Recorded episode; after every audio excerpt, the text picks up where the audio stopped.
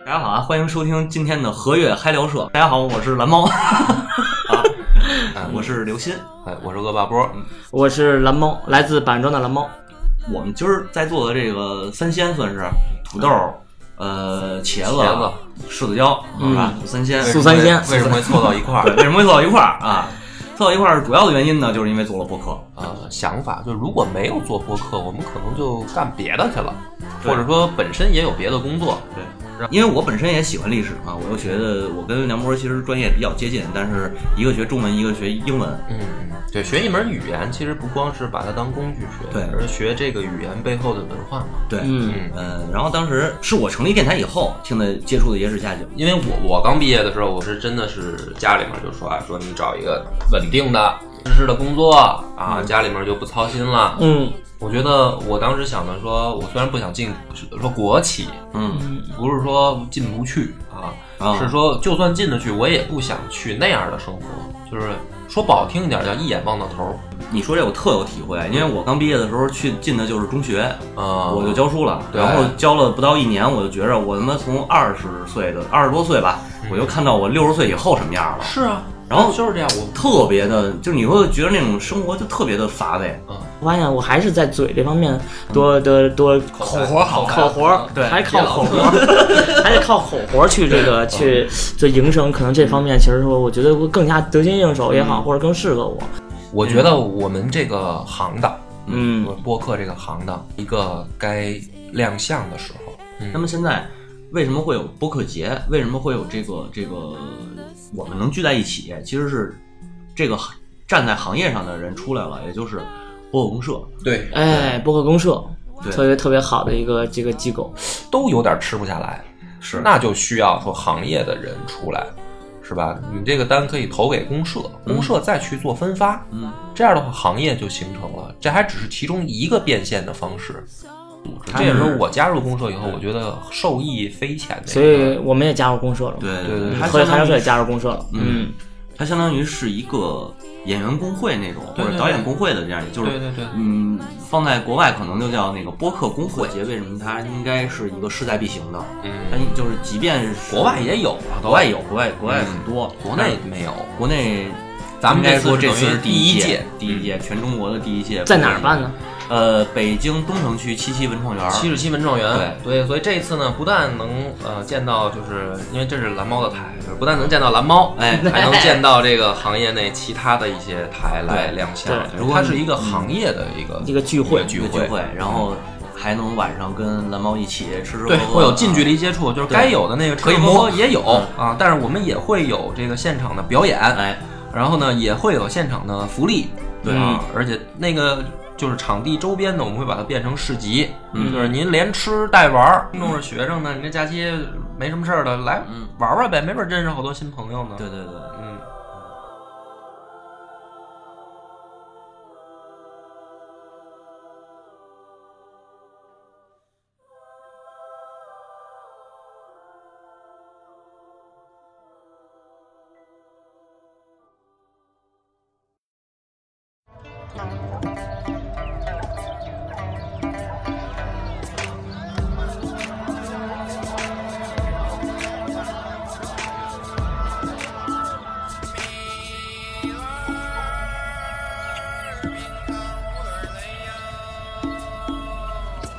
多愁善感，理想无边，真与假难分辨。人聚人散，情谊无敌，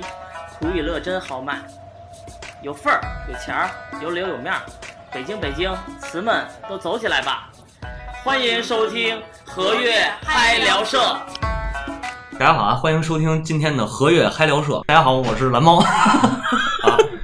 然后这个主持的开场真是松 散，对吧？您符合他们调性吗？我觉得，我吧调调调调别当面黑人家好吗？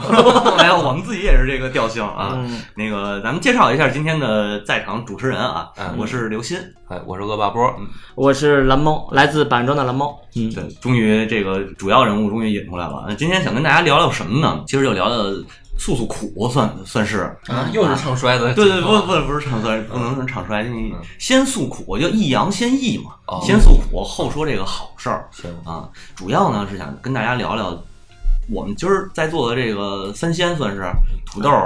呃茄子、茄柿子椒嗯是吧？三鲜，对为什素么三会鲜为什么会凑到一块儿？为什么会凑到一块儿啊？凑到一块儿主要的原因呢，就是因为做了播客。其实蓝猫，我特别想聊聊，呃，你是因为什么做起来的这个电台？啊，我的原因就是说，我也之前听过很多人电台，然后呢，其实我是一个重度用户，每天可能就会听四五个小时，最可能最最大的这个时间段场景就在通勤的时间，因为我骑电动车嘛，所以这个过程很、就就会听很多电台 啊你。是住城外了是吧？每天四五个小时骑电动车，没没有人上班也听，啊，想必对是住在张家张不是那个什么张家口 石家庄啊，这样那还真那还得靠腿，我那个续航没那么 久。电动车开没电了，半道得充一会儿。对是，嗯嗯，就是来你这儿就是这个，就我们录制地点啊，头一次就是在一个小院儿里录，嗯这是，嗯，我的我的地儿，我的对对主对，场特别好，在多了这一个点儿嗯嗯，在北北河沿儿这块儿，这边儿挨着老舍这个故居，是老舍都快气蹦起来了。没没，再过一百年，他那牌儿摘了，就就是该挂我了杨波故居是吧嗯 卖不出 票了，就是 到我这儿买票来的。你应该代理他这业务， 那那不行，人我不能代理，人都人没有没有直直系家属，我不知道还在不在，在嗯在在舒乙嘛，在在这儿吗？还人这不这不叫舒乙，那叫什么来？他儿子还在。啊嗯，行，这个播客这件事儿被聊起来，是因为我们能凑到一块儿有一个契机啊， 就是咱们七月七月份，七月十三、十四号，嗯然后要做一个线下的播客节，对哎，然后也欢迎呢，就是大家来现场去看看这些主播到底都是什么妖魔鬼怪， 就是哎没错。本来本来是什么样儿。对，那也么欢迎这个听我们节目的播客对对对电台找我们报名。所以今天正好是这个蓝猫来我们谈这个线下活动的事儿。嗯这个活动的事儿聊完了呢，大家就说那干脆录一期节目。嗯啊，就有了这么一个契机。所以今天的主题实际上也是到时候七月份线下活动的那个主题，就是另一个未来。嗯哎，哎，这个另一个未来就是对于我们做播客的人来说，我们可能都会有一个呃想法，就如果没有做播客，我们可能就干别的去了，对或者说本身也有别的工作。对，然后因为播客这件事儿，可能又多了一个日常生活中要干的、要占用时间的一个一个一个怎么说呢？一个很重要的比重。嗯，然后也认识了呢很多新的朋友，啊，包括听众，包括可能做这行的人，其他电台的人，那就是对于我们来说已经是另一个未来，就是可能他有一个选择嘛。嗯然后，而且这个未来还是一个不确定性的一个这个对变化性很高的这么一个未来。也是一个多元宇宙。 对对对对对。所以咱们从谁先开始呢？咱们要不从还是从蓝猫先开始吧，嗯哎因为毕竟你的台嘛。嗯对嗯，你是怎么想起，就是说从你做多长时间啊？先说我做了大概一年半吧，啊，一年半。那在这行里面还算是这个小学啊生，小学生晚辈。嗯对对，那做这一年半有什么这个等于说感觉上的变化吗？就是自己也是在一个成长的过程之中嘛。其实我们我们的节目其实调性大家也知道，都是这个三俗嘛，下三嗯 路。哦啊，所以他就是他也没有特别像这个这个野史下酒这个电台一样，它有一个定我们也是下 三路，都一样。嗯那么这个垂直，但是我们这个其实接触很多嘉宾，所以每个建每一个领域很多都是这个一个新的一个一个领域，所以这个这个时候呢能学到很多东西。嗯，反正都是我录制节目的时候都是从懵逼，然后再有点略懂，完慢慢能够逐渐跟人能够说上话啊，是这么一个过程。啊，谁对你这个过程当中，谁对你影响最大呢？肯定一开始都是先有一个模仿对象。，呃，三好坏男孩儿，好，这段剪了。 好，没问题又妈又给别的电台打广告，就是你说夜市下酒呢，啊对你说央视我都不理你央视理你了。 啊！对，嗯但是野史下酒我一直是知道的，因为那也做了很多很多年了。知道就是不听，对，就不爱听。对，我也不听，我也不听自己做完自己都不听。嗯啊，是我每次做完电台以后啊，就是我录一期以后再再剪再听两次，啊，就是粗剪，再加上就是做这个预告听两次，然后就感觉真的是听自己的说话都会听到这个特别的恶心， 特别的特别的羞涩。特别羞涩。嗯，嗯，其实你们那我觉得挺有意思的，就是每期节目还要发一个预告。啊，发一个预告。当然，这发预告这个这个原因其实就在于说有一个重量级重量的产品，有一个轻量级的产品，就从产品的角度来讲。对，其实也是给得益于别的电这电台的一些启发嘛。当然，就是就是说有那种你可能你有时间，你上个厕所的时间或者抽根烟的时间，你可能听一短的；如果你要有时间的长的，能听一长的。对，嗯那你们更新频率呢？现在保持在就是多少呢？其实如果我我原来基本上更新频次多的时候，天天都在录，你知道吗？哦如果天天录的话，其实很多一周可能更个五期八期都是没有预告的时候更五期八期，但是那个时候他就会对你的剪辑就会要求很高，对吧？当然剪辑时间就会缩减，所以现在的话，录制频率其实也没有固定，当然就是录完就就更，其实没有压着这个情嗯况。很随性啊。很随性嗯。然后这个其实未来也随着这种，我我有预想到，可能跟别的电台一样，可能它会有定期的去发，比如说每周二发一个什么，每周五发什么，一周可能三四更，然后结果这会让用户有一个这种对时间的一个期待，这样也方便大家能够去听。嗯，早期的其实我觉得这种粗放型的，就是相对来说比较相当于比较随意嘛。嗯，那你觉得会耗很大精力吗？会啊。嗯所以有的时候最最晚的时候录到可能四点，我跟一女的啊，在一个封闭的空间录到嗯四点那你，在一封闭的空 间，啊录录音录到四点啊，啊，录音录到四不点，信我我等等我回家的时候，就真的就是都吐了还回家吗？还吐了，给自己弄的啊，录吐了。后来我就哎歇呦，这后来就歇了两个礼拜，吐的都是还歇了两个礼拜，歇两个礼拜实在哎是呀熬不住哎了呀。这一就一宿，你说那一晚上录了三期，当然我们连录在家聊天儿，就是基本上从从十点一直录到不是六黄点。色主播吧？这个录了三跟期跟嘛这主播个哦还就跟我们的那嘉宾还没发生过什么，这点就是保特持遗一个憾独是吧立。对特别遗憾。照郭德纲的话说，就是没有这个这个发生什么，是因为你够没够着嘛。 是是是，但是我们的嘉宾也都跟我们说，说每次来的时候说这个我也希望和你发生什么，是吧对， 先跟我们说，我是他是他是有男朋友的什么的，我们都大概就明白。哦 有守门员还拦着你啊我手机踢已球经了摁好了幺幺零了啊！你要有什么动作，我就直接摁通话键啊了，。对，嗯，所以今天少了一女主播，一会儿就那意思就是一会儿录完以后咱俩出 去啊啊，啊，还是奔着下三路去啊的。我又歇俩礼拜。啊，那这个不是咱们为了宣传吗？就是豁出去了。行，宣传下三路啊，我们现场肯定没有这镜头，你禁止你在那个播客节开始前一礼拜录节目。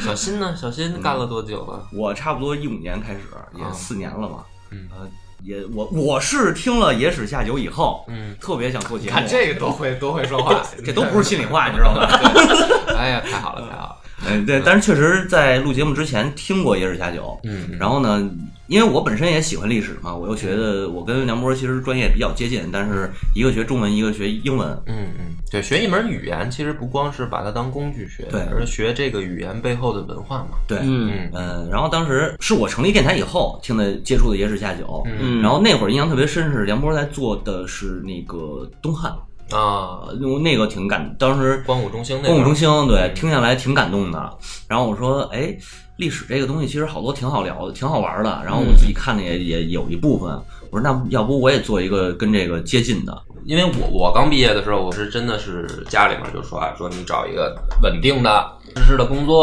啊，家里面就不操心了。嗯我觉得我当时想的说，我虽然不想进说国企，嗯嗯不是说进不去啊，啊，是说就算进得去，我也不想去那样的生活，就是。说不好听一点叫一眼望到头儿，对因为我啊我妈妈对就是这就是医生，就我你说这我特有体会，因为我刚毕业的时候去进的就是中学，啊，我就教书了，对然后教了不到一年，我就觉着我他妈从二十岁的二十多岁吧，嗯我就看到我六十岁以后什么样了，是啊，然后就是这样，我特别的，就是你会觉得那种生活就特别的乏味，嗯，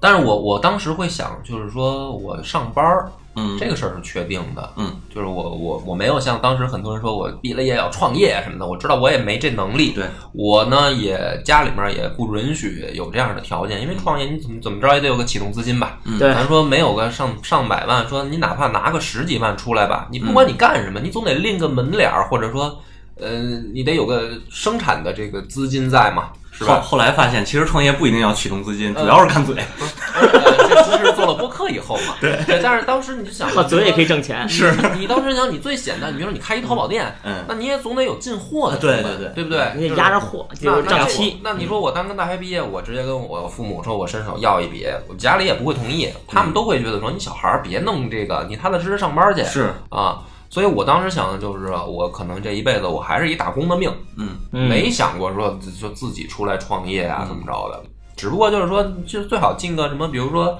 外企啊，或者说私哦嗯私人公司啊，就这么个想法，就别进国企，也就是说天天嗯没什么事儿。然后一眼望不到头儿，耗时间。对，啊、就是那种不想。但是说，我觉得什么私企啊，或者说这个外企啊，可能会刺激一点儿，因为它毕竟去要求你的业绩可能会重一些，嗯尤其是私企嘛，你不干活儿，老板直接开了你嘛。是。是后来想到私企有倒闭这一风险了吗？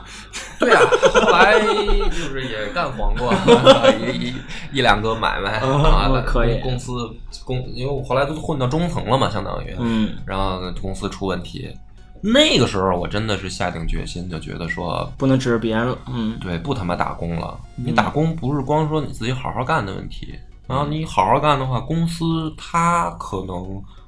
他不有想好好他干嗯的决策，假如说有问题，对，或者说哪怕他的决策没问题，结果他被市场淘汰了，嗯，嗯，那你干的之前的事儿，某种意义上来说是白费了。对啊，虽然确你实可是能能力增长了，你认识了什么这人那人吧，嗯，但是它毕竟就是说，这公司一黄，很多你原来积攒的东西就，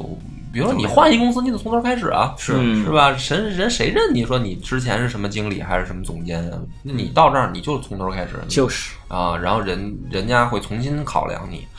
那这样的话，年轻还好，嗯我们说二十多岁，我毕业的时候二十二岁的时候还好，不怕这个。那一快到三十了，你你再去一新公司，那人家也有二十多岁刚来的小伙子，没错，然后人家也是干劲儿十足，有想法，谁也不服谁也不忿儿的。就像自己刚毕业的时候，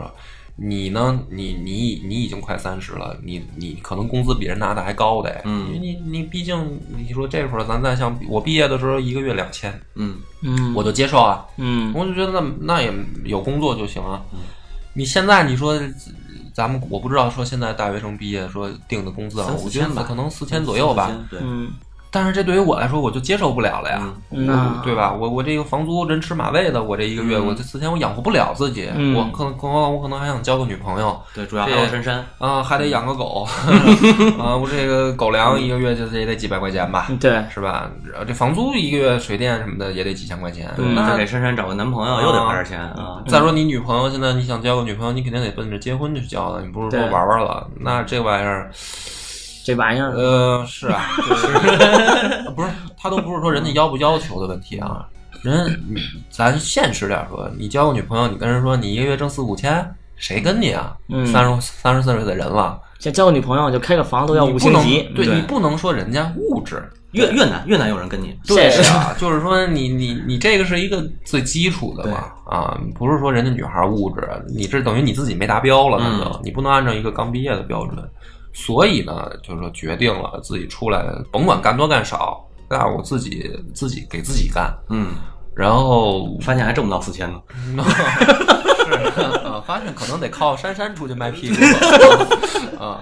那这个这服我们调性，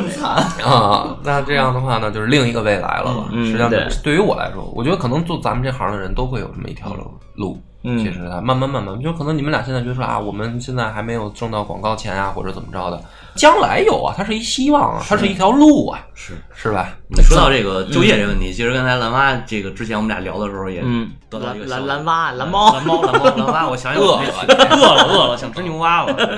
嗯，那个蓝猫之前也跟我聊的时候，他也刚辞职，嗯哎你啊，我别最那什近么最近刚辞职，嗯，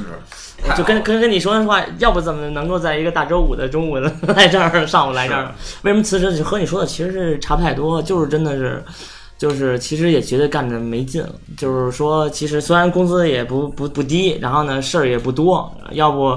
呃，工作量如果饱和的话，也不会说能够录两百多期节目，对吧？连连连录带剪，连邀请嘉宾，再加上这个能录到四点，嗯对，但是确实就是说，这个公司的战略和自己的发展，其实有些事儿其实自己也也其实干不了。就是比如我们老板上来说，你给我募两三个意见，这其实每天就是焦头烂额，就是确实是。射两三个礼拜，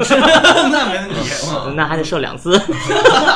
所以这个确实呃是确实费劲，对，当然也不愿意去那种做真实的事儿。后来发现，其实很多多事情就是能够做成才是很重要。就像我这电台，就能就像这个梁波说，的，能够看到他一步一步的，就是往前走，然后他有新的变化，这对就是有小小成就感小进步，小成就感。那你未来的打算呢？是想继续上班，还是就做电台啊？后来发现，其实我发现我还是在嘴这方面嗯多多多口活好看口活儿，对还靠口活儿， 嗯还得靠口活儿去这个去就营生。可能这方面其实说，我觉得会更加得心应手也好，或者更适合我。能让我天天给人做 PPT，天天给人做文案，天天给人去募资，天天做活动也不是不行。但是这个可能就是自己的存在感或者说那种价值是没有那么高，所以其实还是挺挺好的，对吧？我觉但得会有这样一类人啊，对就是把这个当成成就感。嗯他就说：“嗯哎，我他妈曾经参加过什么项目，然后一张嘴就是我接触过谁谁谁，然后我拿来过多少钱，或者我他妈这个盘子里有多大。”就有的人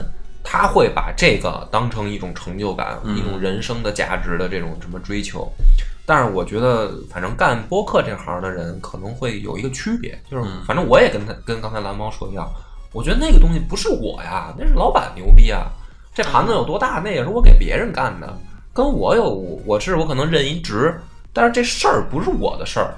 就我就算说我曾经这个项目啊是一个多大资金的盘子，那跟我有啥关系？我是这么一种想法。我觉得对很多人其实对于自己的人生的这个价值的定位也好，或者什么会有区别的。对，我反而觉得说，做一个播客啊、我我这盘子不大，我这个都不用说上上百万，我这是上上千就不错，啊上几千块钱的盘子啊，但是我很有成就感，对是这样一种感觉。嗯他最后他所有的那些关注点和那嗯些后边的一些衍生的东西都落在你这个人身上，啊、这就是比如说是我这个我蓝猫想要的。嗯，明白了，看出来了。其实他说了是，他说那个没被人追求那是 我，嗯啊，整天做个 PPT 啊，做做文案啊什么的。嗯对嗯我以前是做记者这个啊领域的，呃对我也我也。天天嗯是我也是做财经和科技记者，我们这是后来新媒体那一块儿，就是啊天天就是跟文案打交道嘛，所以没嗯有成就感，是不是？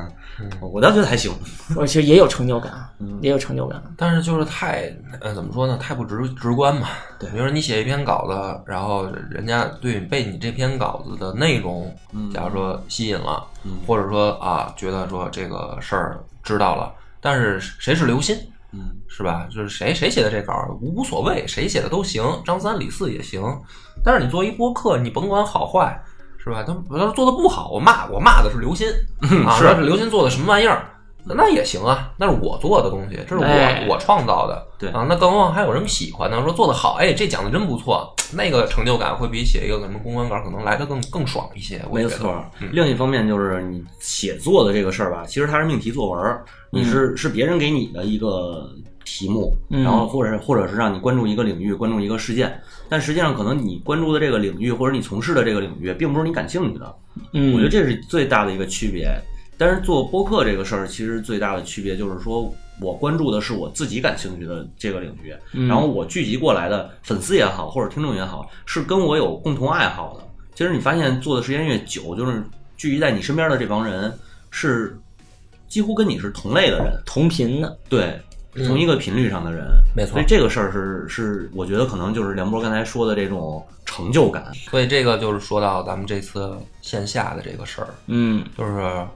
我觉得我们这个行当，嗯就是播客这个行当，一个该亮相的时候，应该这么说，就是你在做一个新鲜事物引进过来，不管是在哪儿出现，出现一个新鲜事物之后，这个事儿怎么能成为一个事儿？嗯，它需要树立的是一个行业，对嗯是一个标准。而这个行业呢，它需要有一些标志性的动作，嗯对，就是能够让市场也好，或者说还是受众也好，能够有一个明显，说白了就是打标签儿，对，啊比如说我嗯们可以可以说咱们博客这个圈子啊，在之前有好多次这种所谓的标签化也好，或者是有动作也好，是有的，但只是这些东西它它是昙花一现，之后就消失了，因为因为什么呢？就是我说的，没有一个行业站站出来，没有一个做行业的人站出来。那么现在为什么会有博客节？为什么会有这个这个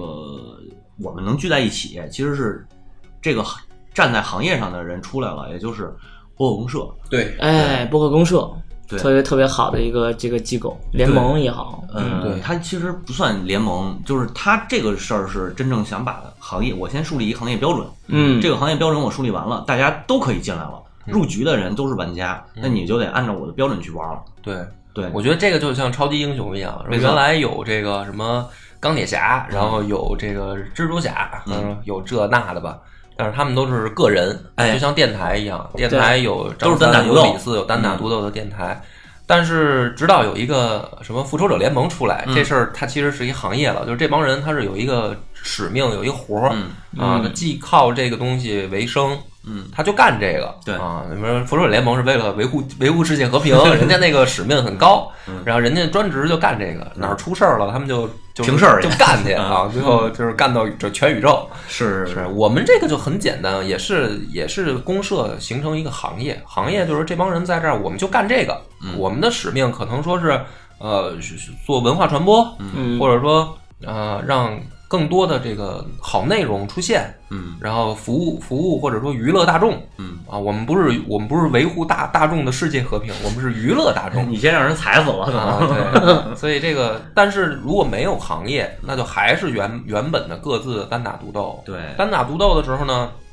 就会存在一个问题，嗯，比如说这个灭霸来了。嗯啊、我我一个钢铁侠，我解决不了他， 对， 对我必须得让大家一块儿上。对于我们这个行业来说，比如说真的有大单了，咱们都说变现难，变现难是吧？真有人认同你了，全世界前一百强的企业说，我今年广告我他妈就要投自媒体，嗯自媒体里面我就要投一个广播，嗯，然后我投我选选半天，我说投谁啊？谁能单独接下来这个活儿啊？嗯没有没有，对啊，你这个咱们这个业内再大体量的台，真的面临说这种商业大单的时候，都都有点吃不下来，是那就需要说行业的人出来，是吧？你这个单可以投给公社，公社再去做分发，嗯这样的话，行业就形成了。这还只是其中一个变现的方式啊，而且也不是说消消耗粉丝，嗯消耗听众说，呃，变现是听众老爷得打赏啊，得得得付费节目，因为这个也是前辈趟出来一条路。呃，我也不不说是谁，大家都知心里都知道，说付费逻辑、知识付费逻辑或者什么。那这个对于我们这个行业来说太单一了，嗯有多少粉丝或者听众真的是愿意说我用付费的？咱们就说他，假如说啊，您您有一万人，嗯你这台最后有一万人，他就愿意给你花钱，就喜欢你啊，你只要出节目我就花钱。但问题是你有多少有那么高含金量的东西，这是一方面，对吧？对你要把它变成一种课程或者一种知识付费的话，对于每一个主播来说，那你有多少能够保持这样更新？你一周出一个大课，因为你课你不能重复，嗯啊，你说我今天我讲，你比如说我讲三国，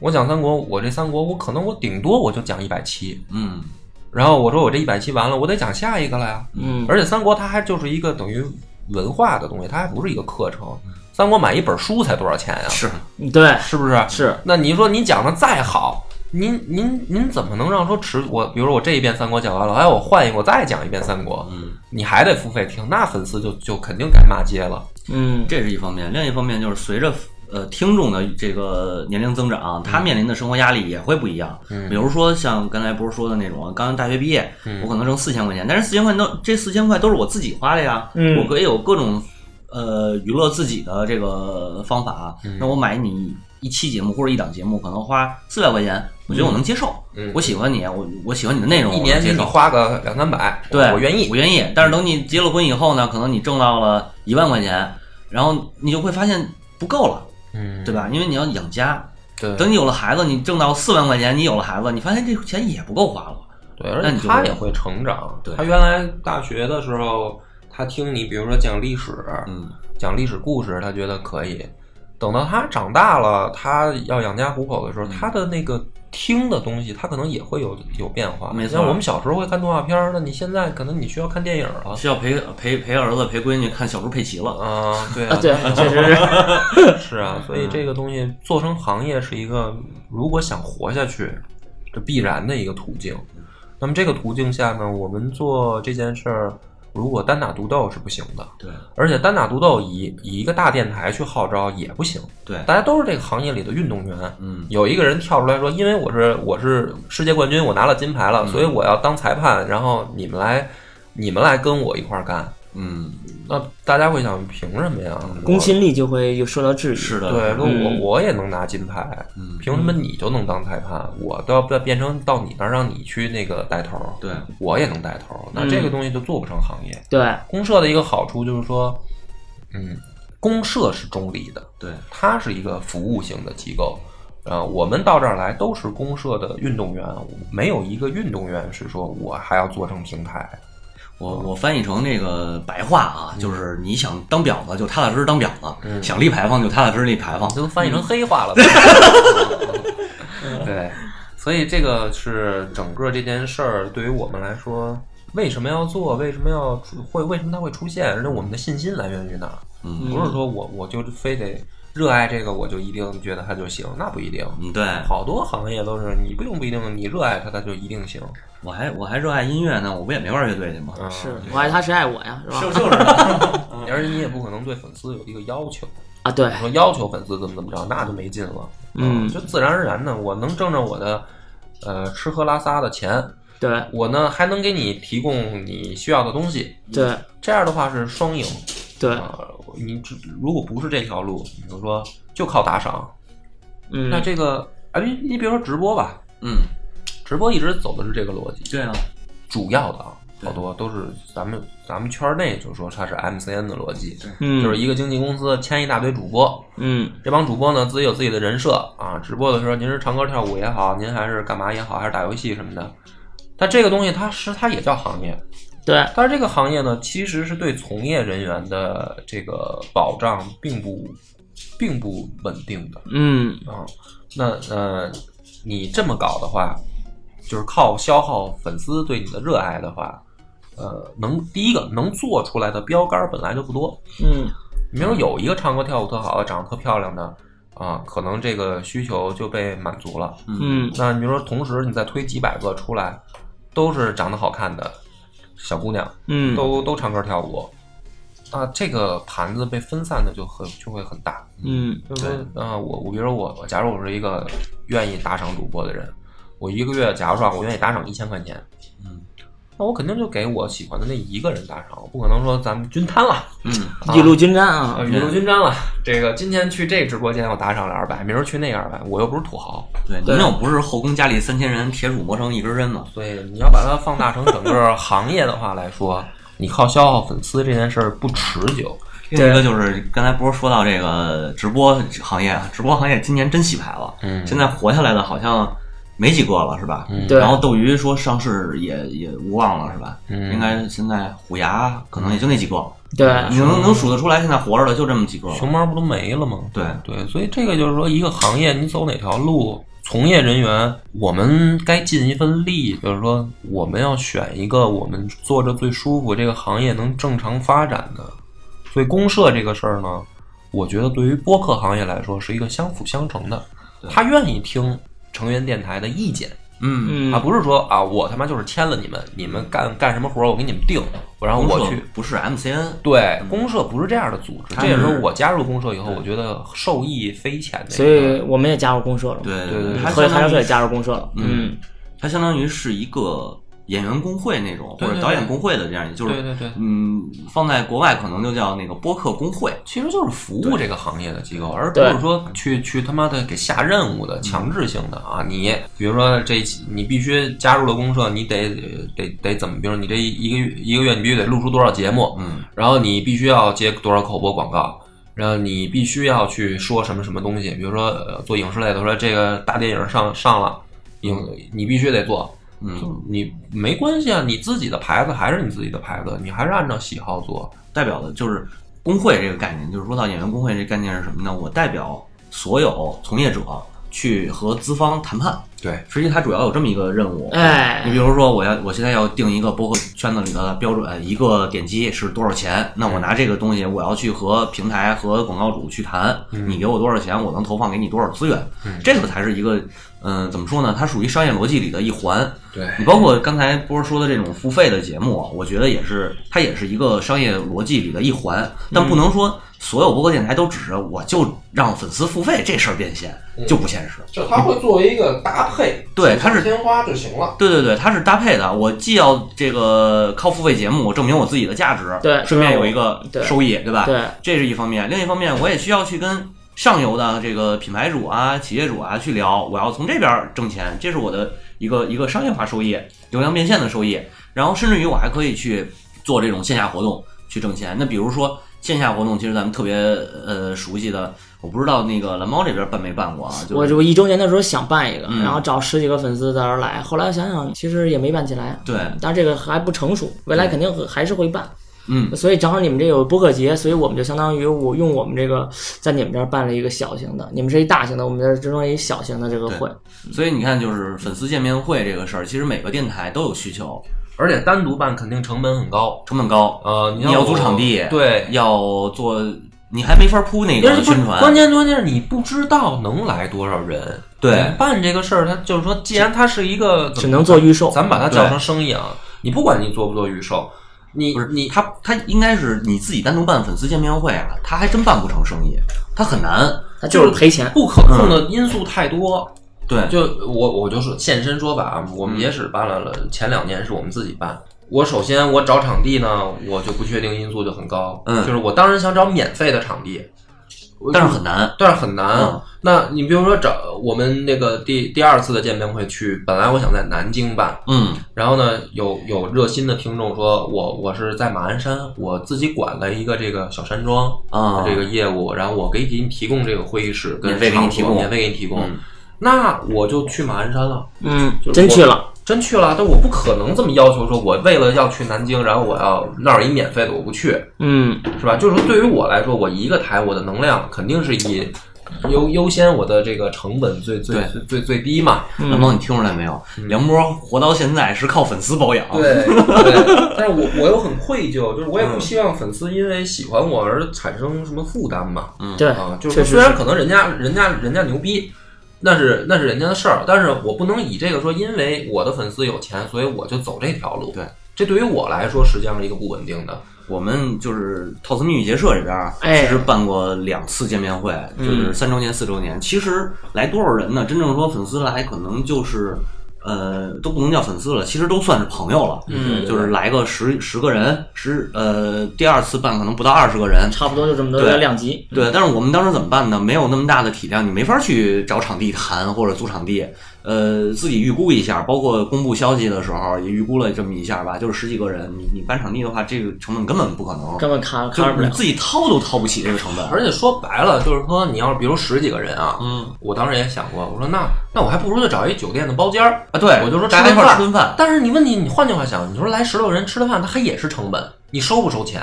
对，对吧？你对不收钱，那变成你电台请客，那你这个成本就变成了就是四五千呢。对啊，一你顿十多个人，咱就说一个人一一百块钱，你也得一千块钱吧？对啊，你这个事儿不但没收益，你还得自己再搭一个。这事儿我还真经历过，我就不说是哪个电台了。嗯，他们的那个周年庆，嗯等于就是请请那个愿意来的听众，大家一块儿吃顿饭。嗯哎那这怎么吃这饭呢？就是也没办法，就是愿意来，咱们都是也都是朋友了，嗯，呃，咱们就均摊 A 对 A 就完了。对，那你我们收钱，对对对对，收钱。我得们收后来钱，得收钱。没错，我们后来办的两次，其实算是周年庆吧，也是这个逻辑。我们租一个那个轰趴馆儿，对或者租一个这个小公寓，自己做饭，要么就是他那儿有提供的，然后大家就都均摊一下，每一按人头该收多少收多少。对。那只能是这样去办。但是其这样实搞的话，其实我觉得啊，就作为我来讲，第一个呢不正规，就是对你搞的还是像游击队。嗯，对第二个呢，而且你嗯你这么搞，你不管搞多少年，你没有办法形成一个行业对外的亮相。而且另一个就是，你真的我觉得挺愧对粉丝的，嗯挺愧对这些朋友的。大家对支持你才过来，然后你又没法给他提供一些福利，或者能给他提供一些好处，那对，